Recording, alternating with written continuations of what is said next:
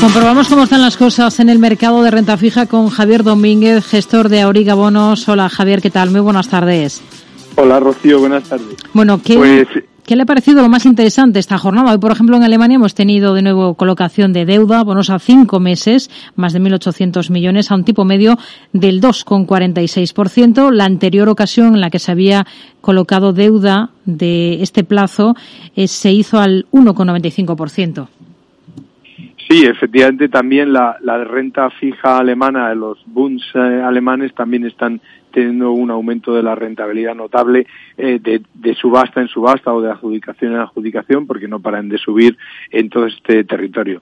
Es verdad que en este caso, además es a seis meses, hay que recordemos lo que vamos comentando desde hace unas semanas, que es que los tipos, eh, la curva de los tipos alemanes está, el pico de la rentabilidad está ahora en el año, que está al 2,75, en los bonos alemanes al 2,75 y luego va bajando la rentabilidad según se va alargando el plazo. Pero efectivamente se concentra la rentabilidad atractiva para los Bunds alemanes entre los seis meses, que son el caso ahora, que se ha salido, bueno, a cinco meses, eh, y el año, y por tanto, pues ha tenido un gran atractivo porque ha habido un ratio de demanda, se ha colocado, como muy bien decías, 1.800 millones, 1.860, pero ha habido un ratio de demanda de más del doble de, de, lo que se ha adjudicado. De manera que es ese tramo tan atractivo ahora mismo para el boom, porque al final estamos hablando de que aún entre seis meses y un año, pues podríamos obtener rentabilidades de un bono triple A de, del 2,75, que eh, recordemos que estos tramos estaban casi en los mismos niveles, pero en negativos hace no, no mucho. Respecto al mercado de la deuda, pues está estable, un poco, digamos que eh, ciertamente expectante y que de alguna forma han tenido una rentabilidad, están subiendo las rentabilidades debido a que entramos en una semana importante eh, con los bancos centrales. Tenemos la Fed, tenemos el Banco Central Europeo, tenemos el Banco de Inglaterra, donde se están barajando subidas eh, y se especulan con subidas de 0,25, 0,50 y en esas estamos. Están, eh, pero en definitiva, pues estamos estables. Ahora mismo tenemos la prima de riesgo entre España y Alemania en 103 puntos, que es relativamente manejable. Hmm.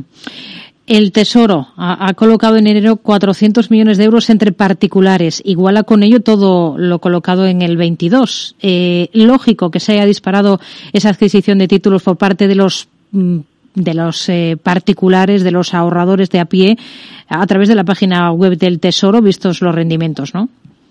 Sí, es eh, bueno, es, es unas cifras muy bajas teniendo en cuenta. Bueno, hay que recordar que, que la deuda española, solo el 0,18 eh, de la deuda española está colocada en manos de particulares, que es un nivel eh, ínfimo eh, el Tesoro español está apostando de manera sistemática por los grandes inversores internacionales y, y sin embargo el retail, el, particular está medio abandonado y no, no hay manera, no se hace ninguna promoción.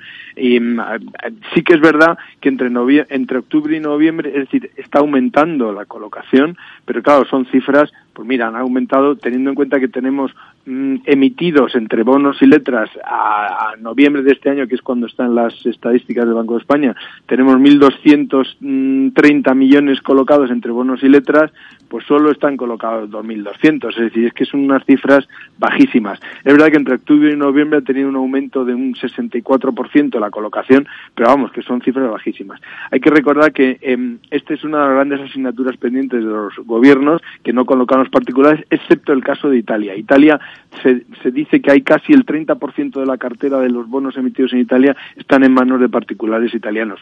De hecho, el día 12 hubo una colocación de unos bonos ligados a la inflación y se colocaron en tres días 14.000 millones de euros entre particulares, 14.000 millones de una sola emisión.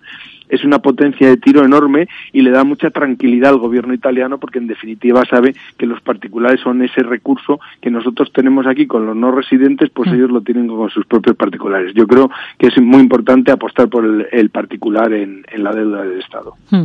A ver, se ha encargado varios bancos la emisión de un nuevo bono de deuda por 500 millones de euros para refinanciar parte del pasivo de la compañía, que este año va a asumir el vencimiento de un bono de 900 millones. ¿Tendría deuda de una compañía como esta en cartera, de Avertis? Bueno, Avertis, su, eh, como todas las, eh, es, sabemos que es, un, es una concesionaria de autopistas, eh, es una de las mayores infraestructuras de autopistas del mundo, tiene presencia en 10 países, en capital italiano al 50%, luego ACS tiene, en, en fin, tiene la otra parte, y mm, eh, tiene un rating de triple B, lo cual es, eh, le, coloca dentro de las eh, atractivas de, como grado de inversión, y mm, sí que es verdad que tiene una deuda neta de 23.000 millones y que, mm, que, era lo que capitalizaba cuando salió, dejó de cotizar, eh, que fue en agosto del 2018, hubo una guapa de exclusión, que en ese momento también cotizaba por un nivel igual, es decir, cotizaba 23.000 millones, quiere decir que de alguna forma está más o menos equilibrado en ese sentido.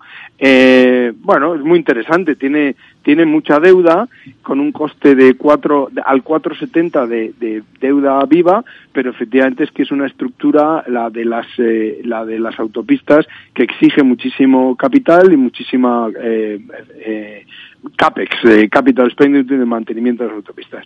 Es, en la medida en que mantenga su triple B, es siempre atractiva. Nos quedamos con este análisis. Javier Domínguez, gestor de Auriga Bonos, gracias como siempre y hasta la próxima. Muy buenas tardes. Muchas gracias, Rocío. Adiós, buenas tardes.